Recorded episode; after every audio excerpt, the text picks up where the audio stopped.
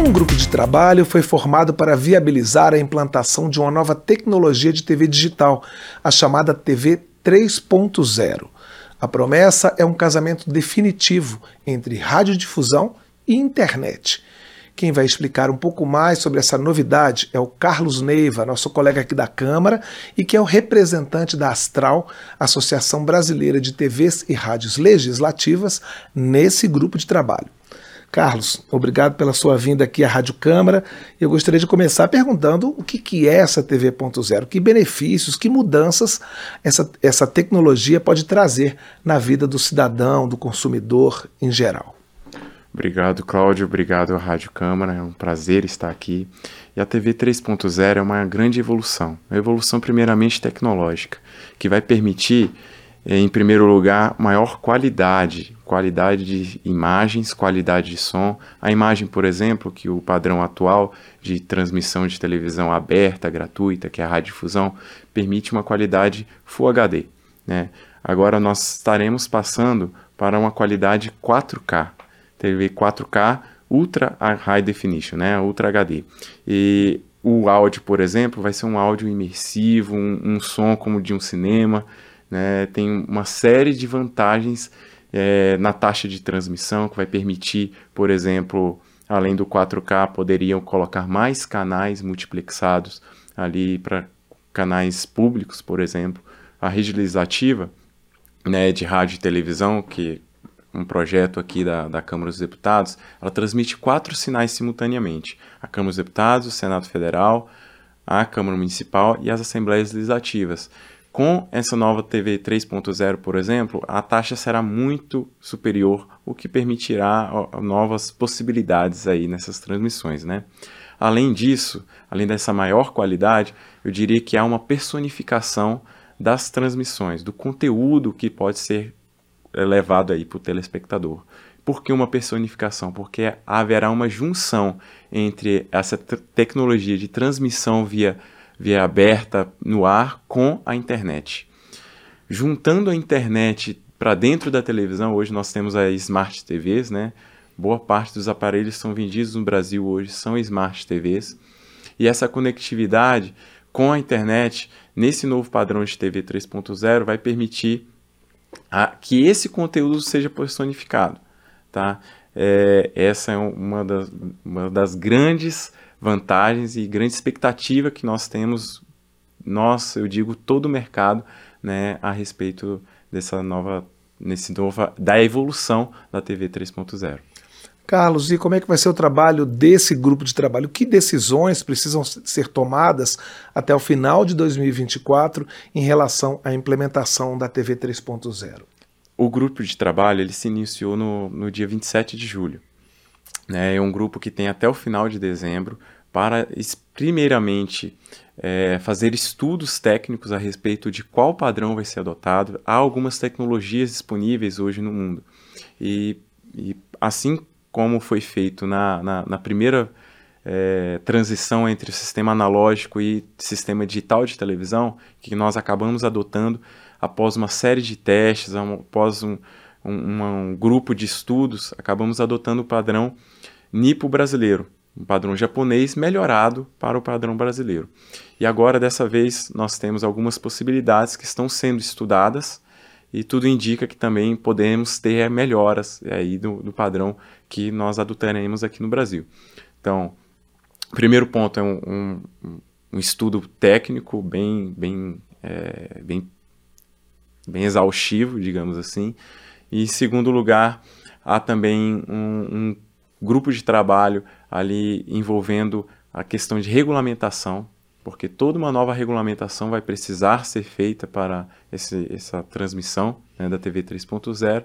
E eu diria em terceiro ponto é um grupo de transição, de como implementar, implantar esse sistema de TV 3.0 no Brasil, é, substituindo o atual. É, porque essa transição é complicada porque eh, tem um, vai ter um momento que vão ficar os dois sistemas, né? não pode acabar um e começar o outro imediatamente, tem que ter um período aí de adaptação, né? Exatamente, esse período de adaptação, né, de transmissão simultânea é o mais difícil, mais complicado, né? E isso envolve, inclusive, estudos sobre os canais que estão disponíveis, porque se você pega uma cidade como aqui em Brasília, nós, nós temos é, do, do, canal 2 até o 51 de televisão, não mais que isso. Então é um, um, um espectro limitado. Não, e quando nós vamos, então, colocar um novo sistema é, simultâneo, há ali uma dificuldade em qual canal vai ser utilizado. Né? É, tem uma série de questões técnicas envolvidas que, inclusive, vão demandar bastante da Anatel é, para que a gente consiga fazer essa transição. Agora, ah, eu vi muita coisa em relação à parte econômica, a possibilidade de eh, quem está assistindo a, TV 3.0 poder fazer compras, poder ter, uma, uma questão de e-commerce, né? Mas para as TVs e rádios públicas, para as emissoras públicas, é, quais são as, principais vantagens? Como é que você vê o progresso dessas emissoras públicas com a adoção da TV 3.0? Essa é uma excelente pergunta, porque a questão é que a, o que a tecnologia vai nos permitir fazer. Né? Com essa junção entre a transmissão aberta com a internet, tudo que é possível se fazer na internet né, começa a entrar ali na televisão. Por exemplo, a televisão vai ser baseada por meio de aplicativos. Não vão ser mais canais que nós vamos apiar ali e, e trocar né, entre os canais. Vão ser uma troca entre aplicativos. Então, o canal aqui da TV Câmara, por exemplo. Vai ter o aplicativo TV Câmara, aplicativo TV Senado. E dentro desse aplicativo você pode colocar uma infinidade de conteúdos e conteúdos personalizados. Assim como nas comerciais que eles já planejam, e obviamente é, vai ter um ganho comercial né, com, com, com essa, esse canal de retorno, com informações de quem está ouvindo você pode modificar o conteúdo, a mesma coisa do lado público né, nós podemos utilizar é, de uma maneira muito mais, é, é, muito mais inteligente, muito mais personalizada para o, para o telespectador. Esse é um dos pontos. Há outros pontos, por exemplo, com políticas públicas podendo ser implementadas. A televisão pode ter ali um, um aplicativo, por exemplo, de é, educação. E aí transmitir conteúdos de educação para aquela, aquela região, né? personalizado também. E de uma maneira muito mais simples do que se tem hoje, porque hoje as televisões, posso citar, tem aplicativo do Netflix, do YouTube, esses aplicativos que vêm padrão já de fábrica, né? nos televisores. Mas há uma, uma dificuldade muito grande de nós criarmos aplicativos para colocar nesses televisores com finalidades tanto de comunicação pública, né, é, da TV Câmara, com a Rádio Câmara, Rádio Senado, ou outros aplicativos de finalidades de implementação de políticas públicas como educação, saúde, é, pesquisas, é, posso citar pesquisa do IBGE, por exemplo, poderia ser feito através da TV 3.0 de uma maneira muito mais simples do que se tem hoje. Então, isso eu, eu visualizo como sendo uma, uma, uma grande grande vantagem e uma boa perspectiva de avanço, tanto na, na parte de implementação de políticas públicas, como na questão da comunicação pública como um todo. Carlos, eu vou puxar agora a brasa para a nossa sardinha aqui. A gente está falando muito de TV, TV, TV, mas e para rádio, para as emissoras de rádio, para uma emissora pública como a Rádio Câmara ou para uma emissora comercial de rádio, o que, que a TV 3.0 pode trazer de ganho? Tem uma boa novidade para trazer aqui, viu, para a Rádio Câmara, para todos as, as, os telespectadores da Rádio Câmara, os telespectadores que gostam né, do, do rádio, que é um importante meio de comunicação, é que há uma, uma possibilidade de se escutar a rádio por meio da televisão.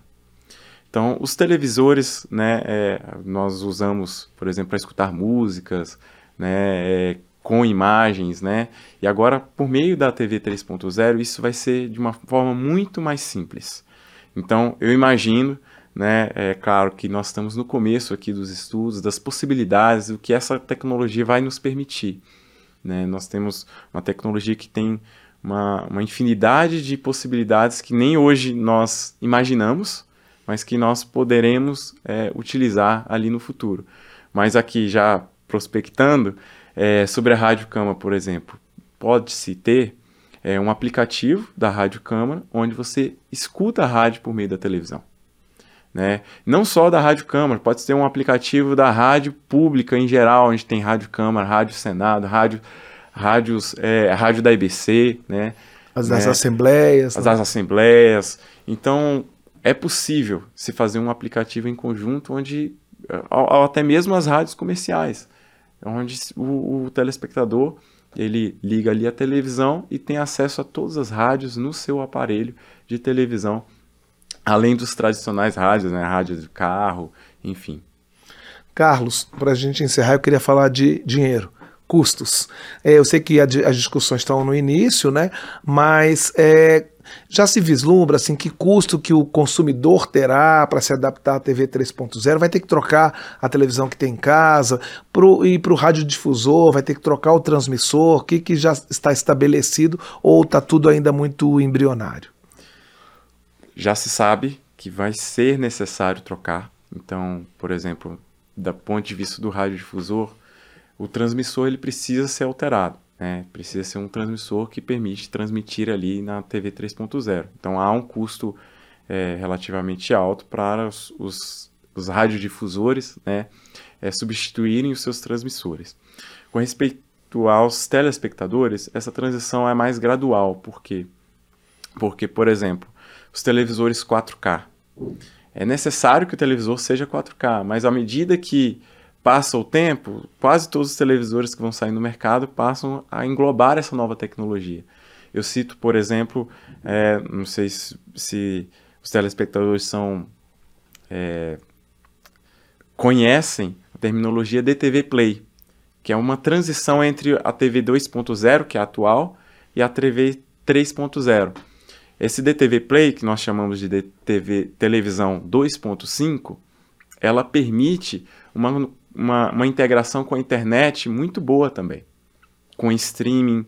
Então, é, há uma infinidade de, possibilidades que hoje se pode começar a, a, a ser utilizado.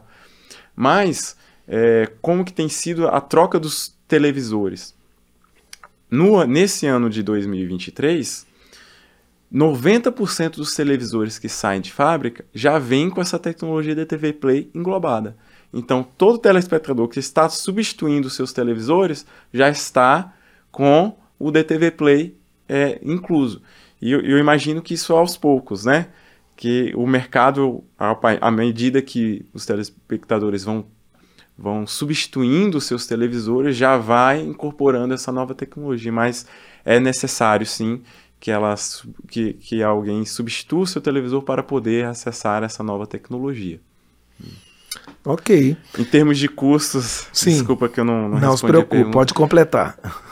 Nós ainda não temos ideia, mesmo porque é, o mercado ele varia muito, né? Então, uma tecnologia que não, não iniciou, ela tem um custo muito alto. À medida que aquilo vai ganhando escala, o custo vai se reduzindo é, de uma forma bem grande. Então, imagino que lá para 2020, 2025, o custo já vai ser outro, né? Mas se a gente pegar países assim como os Estados Unidos, o custo é, é hoje é em torno de uns 50% a mais, tá? Do que o televisor é, padrão. Certo, vamos esperar então, né? Não vamos nos desesperar agora com esse custo mais alto. Exatamente. À medida que a tecnologia vai evoluindo, os custos acabam que ficam mais baratos, né? É, e quando se ganha escala, é, é o que nós vemos pelo histórico, né, tanto da evolução da televisão como de outros, outras tecnologias. A gente conversou com Carlos Neiva, que é nosso colega aqui da Câmara dos Deputados, da Rede Legislativa de TV e Rádio, e que está representando a Astral, Associação Brasileira de TVs e Rádios Legislativas, no grupo de trabalho que está discutindo a implementação de uma nova tecnologia, a chamada TV 3.0. Carlos, muito obrigado por comparecer aqui aos estúdios da Rádio Câmara e a gente vai torcer pelo sucesso dos trabalhos desse grupo. Muito obrigado, Cláudio. Muito, muito obrigado à Rádio Câmara. É um prazer enorme estar aqui e uma honra estar representando a Astral nesse grupo de trabalho.